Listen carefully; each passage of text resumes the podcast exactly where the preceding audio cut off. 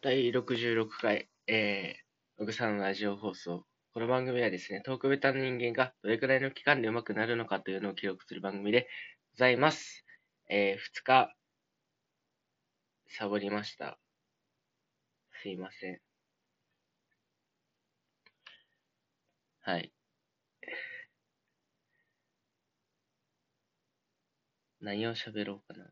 うーん。えっと、パズルをやってたんですよ。こ2、3日。で、全然終わんないです。1000ピースやってたんですけど。あのー、本当に舐めてました。はい。前200ピースやって、まあまあだったんで、まあ、パズルの完成した後が好きなんですよ、僕。わかりますか？あの、絵っていうか、キラキラってした、なんか、こう、こう、あの、光に当たるとキラキラってするのがすごい好きだったんですよ。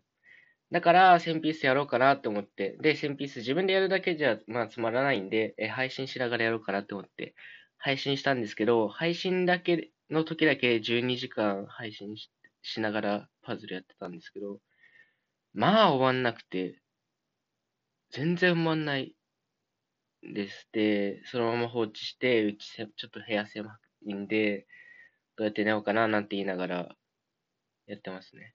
まだ3分の1も終わってない。4分の1ぐらいです。え、これからまた、また、やらなきゃいけないよな。うん、でも完成が本当楽しみなので、え、どんどん、ちょ、どんどんっていうかちょこちょこやっていきたいなと思います。はい。しかもね、マイクロピースだから、ちっちゃいわけよ。で、自分目良くないから、すっごいわかんない色味とか。で、近くで見るじゃん。近くで見ると、青でも明るい青と暗い青があるんですよ。